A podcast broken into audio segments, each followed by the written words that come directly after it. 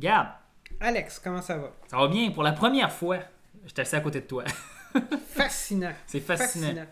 Puis aujourd'hui, on a un nouveau sujet. On va parler du Ford Maverick. Le Ford Maverick. Ouais, Ça va être un podcast pas mal plus intéressant qu'on pensait finalement. Pour vrai? Ben oui. Ford, Ford ont l'air d'avoir fait quelque chose d'incroyable, Alex. C'est impossible. Parce que tu sais, moi, là, la théorie du Fordage. Toujours sortir un véhicule qui a l'air cap- complètement capoté au début, là, puis après trois jours, tu fais euh, Oh non, ça me tente plus. Ouais, parce qu'on a vraiment été déçus avec la F-150 électrique que les bonnes versions sont pas disponibles. Après ça, c'est trop cher. Personne va en acheter. Mais là, Ford a sorti un pick-up que les gens vont acheter. Je pense que oui. En fait, même, regarde, on va juste faire la prémisse tout de suite. C'est la, c'est la voiture la moins chère dans le line-up de Ford. C'est la voiture hybride la moins chère au Canada. Si la Prius C n'existe plus, et je ne m'en souviens plus, mais je crois qu'elle n'existe plus.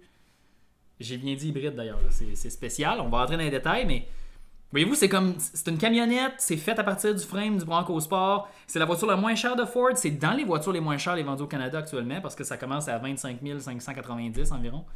C'est comme c'est, déconcertant, mais en même temps c'est rafraîchissant parce que ça rend enfin le style de camionnette accessible à tout le monde, mais en même temps ça ne gaspille pas des ressources selon moi parce que c'est une voiture compacte. Qu'est-ce que tu en penses, Gab? Ouais, ben là, en fait, on n'a pas dit de quoi on parlait. On parle de l'auto qui n'existait pas jusqu'à temps que maintenant elle existe. Ah oui, elle le existe, Ford oui. Maverick, Alex. 2022 On est tellement surpris de savoir que le Ford Maverick, que tout le monde sait que ça en venait, existe. n'existait pas, existe finalement. Mais, mais en plus, c'est bien.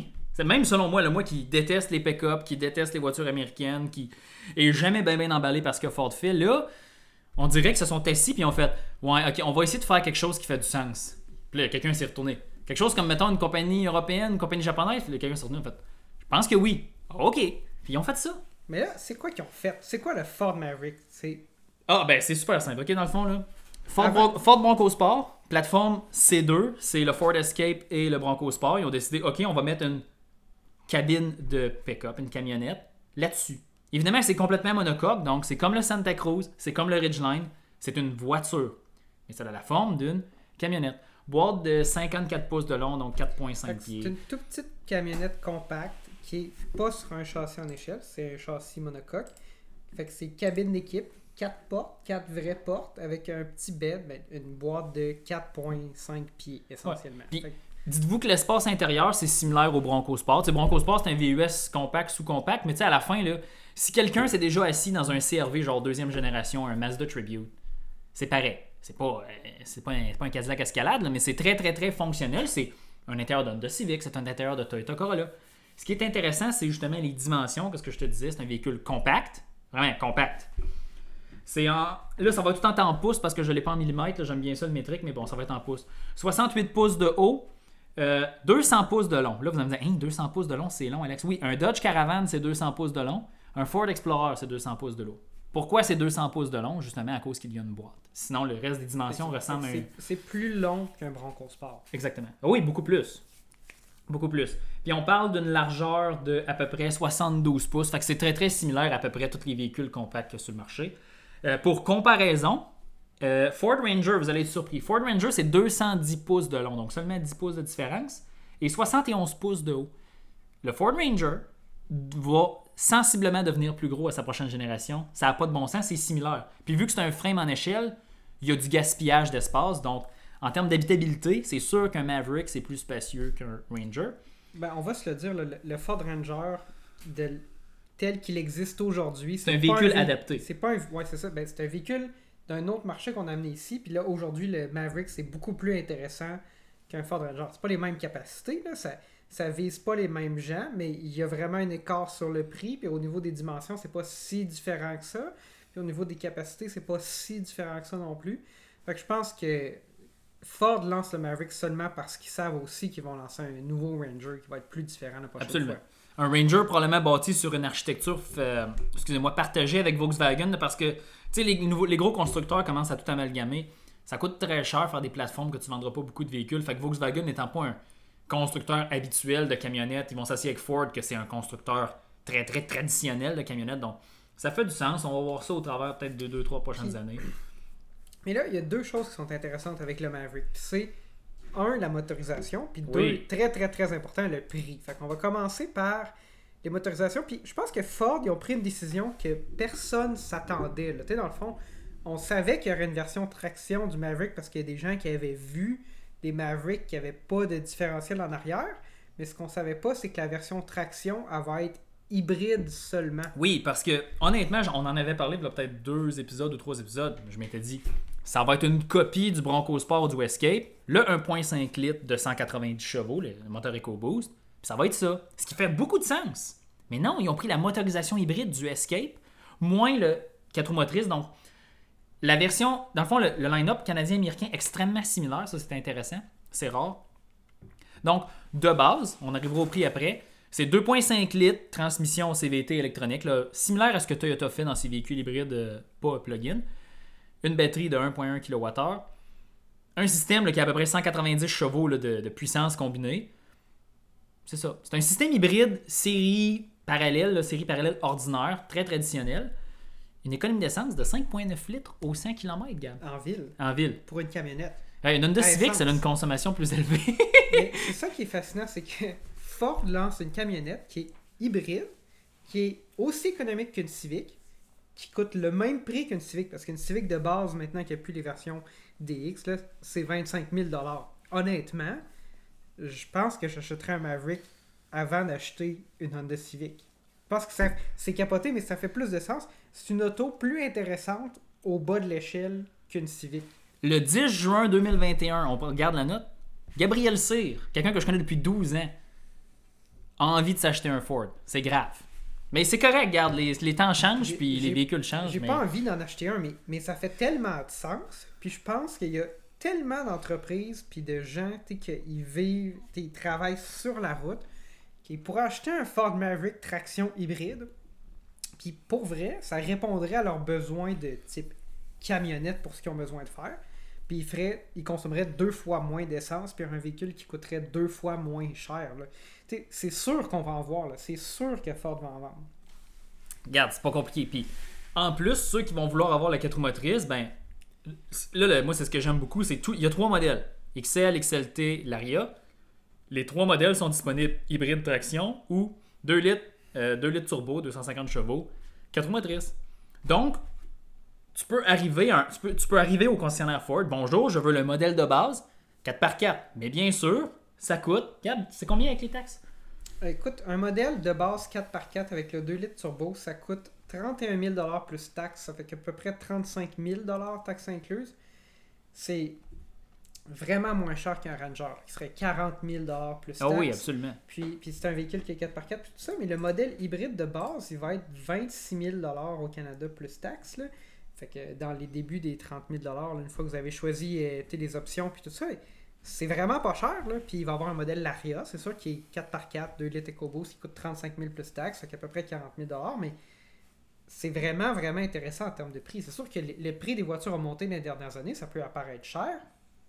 On peut toujours bien avoir une camionnette 4x4 pour à peu près 30 000 puis c'est vraiment intéressant. Je pense que pense que Ford va en vendre beaucoup, beaucoup, beaucoup. Puis j'ai hâte de voir comment euh, Hyundai va réagir parce que là, le Santa Cruz a été annoncé il y a quelques semaines, mais les prix sont pas sortis. Puis ça me surprendrait beaucoup que Hyundai ait eu en tête de lancer un modèle de base à 25 000 comme Ford. Donc d'après moi, ils vont être obligés de s'ajuster puis de diminuer leur prix pour être capable de vendre des Santa Cruz dans ce marché-là où il y a euh, un, un- un Ford Maverick en fait. Oui, parce que quand tu regardes, euh, tu peux pas encore, t'as pas encore les prix sur le site de Hyundai Canada, mais tu as tous les modèles, puis même que les options ont un prix comme une couleur, ça coûte 200 whatever. Mais là, les modèles sont beaucoup plus équipés que le Ford Maverick. Puis en termes de dimension, c'est assez similaire. Je pense que la boîte est plus courte sur euh, le, le Santa Cruz.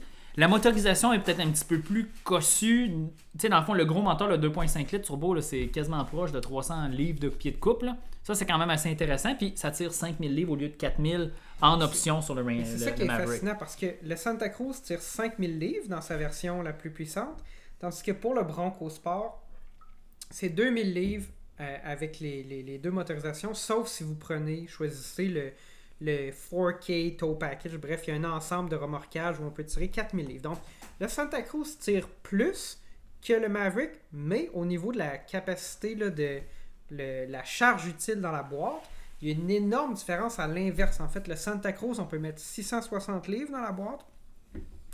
Si vous voulez, c'est l'équivalent à peu près d'un un, un gros VTT, ou euh, un peu plus qu'un petit VTT, quelque chose comme ça. Mais du côté du Maverick, on peut mettre, je crois que c'est 1500 ou 1600 livres dans la boîte. là. Donc, on peut mettre vraiment, vraiment, vraiment plus de, de charge là, dans la boîte du Maverick, qui tire moins. Donc, c'est un Ouais, peu là, ça va dépendre, mais tu sais, je pense aussi que le public cible du Santa Cruz était peut-être un public un peu plus urbain, puis un peu plus habitué aux voitures, euh, pas européennes, mais aux voitures asiatiques. Mais tu sais, tu vois que le Maverick, dans le fond, c'est comme. Tu sais, la stratégie de Ford est assez simple. Nous ne faisons plus de voitures. Parfait, pas de problème. Mais leur produit, leur produit porte-étendard, c'est la F-150. On s'entend, là. C'est maintenant avec la version électrique à 120 000. là.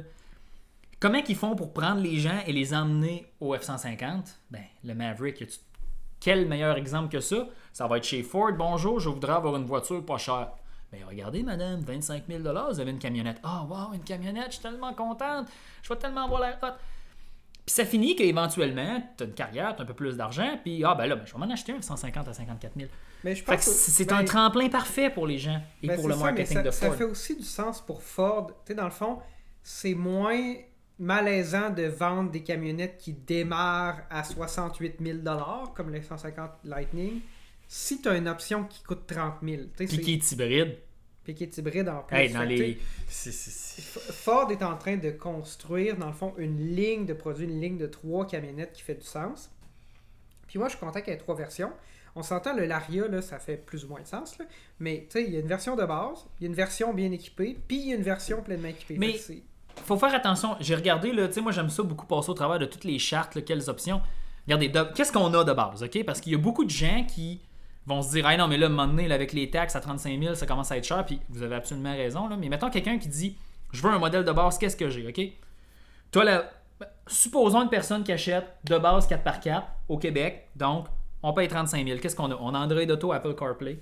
On a toutes les fonctions de sécurité, sauf le régulateur de vitesse adaptatif, mais on a un régulateur de vitesse quand même. Transmission automatique, évidemment. L'air climatisé n'est pas automatique, mais on a un air climatisé tout de même. Puis après ça, tu as le groupe électrique. As-tu vraiment besoin d'autre chose? Puis là, les gens riront de moi. Oui, moi, je suis quelqu'un qui adore toutes les, les fonctions, les gadgets. Puis moi, mes voitures, il faut toujours qu'elles soient full équipe. Mais je suis. Je, je regarde ça et je trouve ça rafraîchissant qu'un modèle de base soit intéressant parce que des fois, la voiture est tellement peu intéressante que ça prend des options pour la rendre intéressante. Celle-là, là, elle est intéressante de base, pas d'option. Et c'est ça qui me. Ça vient me chercher. J'aime ça. C'est Ben, un package que j'apprécie. Le modèle XLT est à peine plus cher. Là. Ça va quand... Même avec les taxes là, pour le modèle XLT, que je pense qu'il va être le plus vendu, c'est tout de même moins de 40 000 là, Parce que là, j'ai pas mis Ouais. les accessoires, Mais, ça prend 5 000 Gab, 40 000, c'est cher. Je le sais qu'un CRV de base avec les taxes, ça coûte 40 000 ou un RAV4. Tu sais, un RAV4 hybride avec les taxes, ça coûte 40 000. Mais pourquoi pas payer, tu sais, éventuellement, il va, dans peut-être dans peut-être un an, il va peut-être avoir des rabais. Tu vas peut-être pouvoir sortir à 33 000, 32 000 un modèle 4x4 de base. Puis ça fait du sens en 2021, 2022, un prix comme ça. Là, pour de quoi d'utilitaire comme ça. Ben, je pense que, bon, le- il y a une réalité que le prix des voitures a vraiment beaucoup augmenté, puis en ce moment, il y a une pénurie d'automobiles. Puis là, à contre-courant de tout ça, il y a le fait que le dollar canadien s'apprécie, c'est apprécié significativement. On en parlait tantôt Hey, dans, le domaine de, dans, dans notre, notre travail, travail. là, ce, ce taux de change-là, il affecte comment que les, les choses sont gérées. Je pense que d'ici peut-être deux ans, on va voir le prix des véhicules baisser parce que cette, pénurie-là de véhicules qui est due à une pénurie de semi-conducteurs, elle va s'être effacée. Les gens vont avoir dépensé tout l'argent qu'ils ont accumulé durant la pandémie. Puis le dollar canadien va avoir monté, fait que le prix des véhicules va baisser un peu. Mais on vit dans un monde où les véhicules, ils sont chers, où il y a des gens qui achètent des RAV4 non hybrides qui coûtent 40 000 plus taxes. Il y a mes- mon frère me parlait d'un de ses amis qui a acheté euh, un Toyota Tacoma à 58 000 récemment. Effectivement, tu sais, pour un véhicule que la, la plateforme elle date de 2005, là, donc euh, ils ont changé le moteur il y a 5 ans, mais c'est c'est quand même. Ben là, ils ont changé le moteur il y a 5 ans. Ils ont ajouté l'injection directe. Bravo!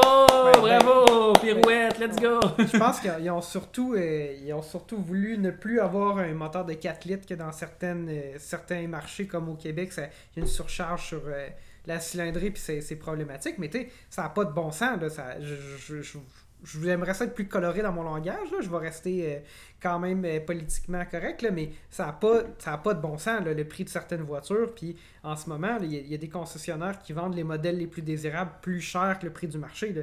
Des Corvettes à 130 000, là, il y en Ah, c'est qui- débile. qui valent 70-80 000, il y en a à vendre en ce moment. Des RAV4 Prime à 62 000, Ah, il y en a à vendre en ce Mais- moment. Je connais maintenant deux personnes avec qui je travaille qui ont des RAV4 Prime. Euh, le RAV4 Prime de base, je pense que c'est XLE que ça commence. Là.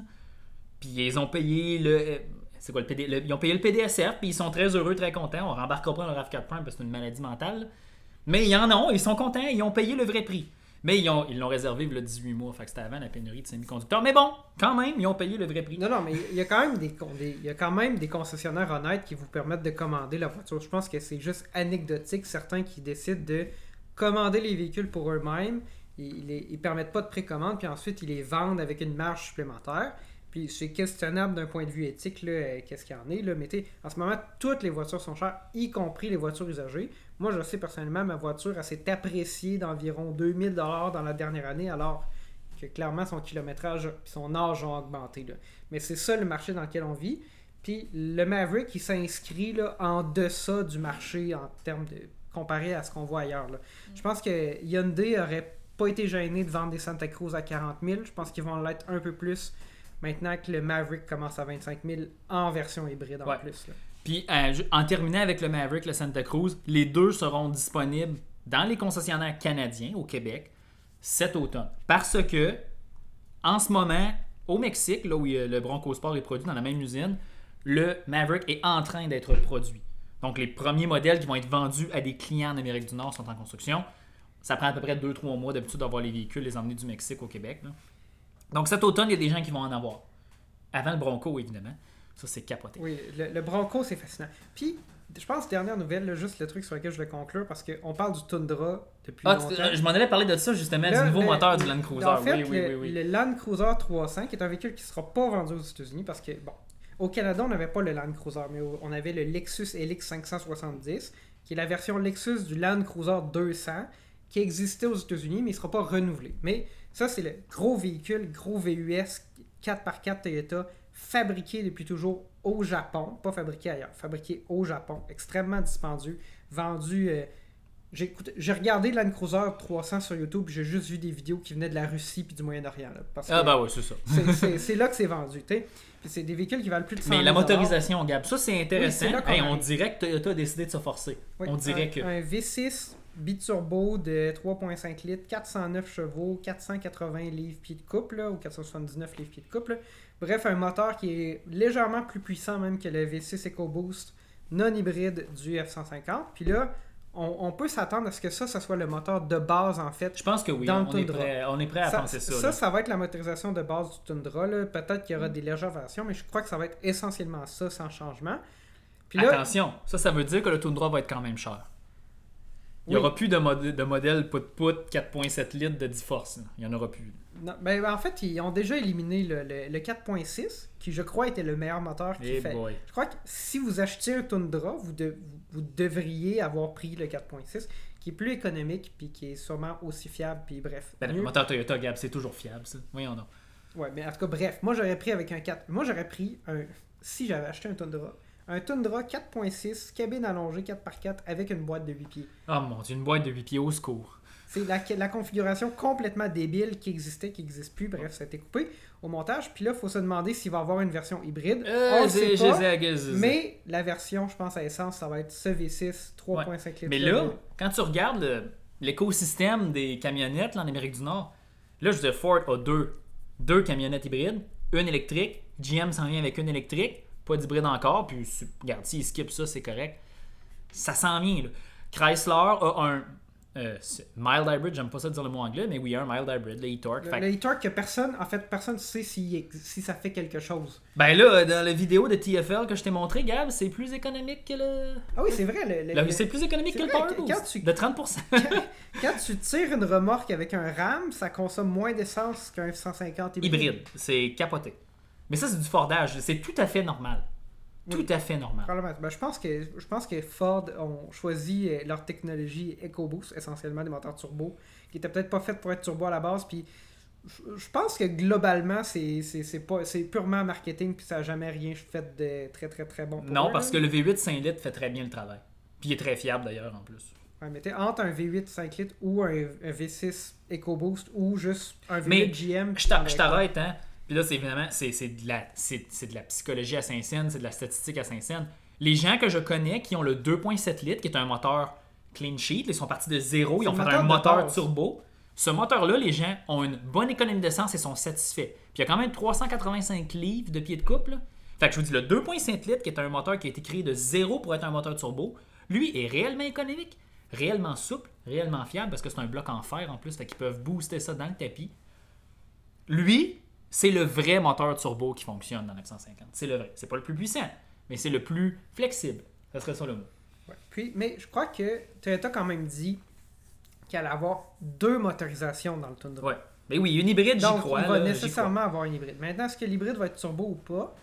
C'est ça la question. Est-ce que c'est un hybride de 500 chevaux, un hybride de 350 chevaux? On en a On le sait aucune pas. idée. Puis ensuite, là, quand tu regardes le. Encore une fois, j'en reviens à l'écosystème. Volkswagen, qu'est-ce qu'ils font? Ils sont On s'en- on s'entend, sont capables de faire ça. Volkswagen sont capables de prendre la plateforme MQB qui fabrique toute de la Volkswagen Polo au, Volkswagen Atlas. Maintenant, il y a une version allongée du Volkswagen Atlas en Chine. On en reparlera un jour. C'est fourette. Mais on s'entend là que ils ont, demandé, ils ont juste à demander à leurs ingénieurs en Californie et au Texas, ils ont deux centres de développement, faites-nous une copie du Santa Cruz ou du Maverick. Volkswagen, c'est le plus gros constructeur du monde. Puis le deuxième plus gros marché automobile au monde, c'est les États-Unis et le Canada inclus. Ils peuvent, ils peuvent pas passer à côté si la voiture d'entrée de gamme d'un des plus gros constructeurs automobiles aux États-Unis devient ça, en tout cas.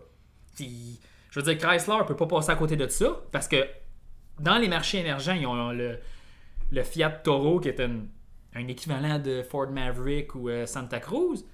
Honda, je pense pas. Honda a le Ridgeline, Honda a sa niche. Puis le Ridgeline, ça a un certain cachet, c'est très cher, mais le Ridgeline, là, c'est là pour rester.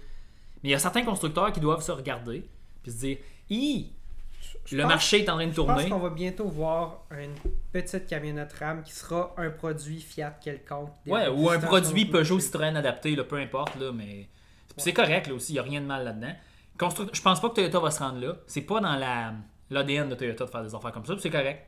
Mais Volkswagen ne peut pas passer à côté de ça. Quitte à l'électrifier avec la plateforme MEB, qui réduit encore plus le temps de développement parce que c'est beaucoup plus simple, comme je l'ai souvent dit, faire des voitures électriques que faire des voitures à essence, parce qu'il y a beaucoup moins de composants à l'intérieur de ces véhicules-là.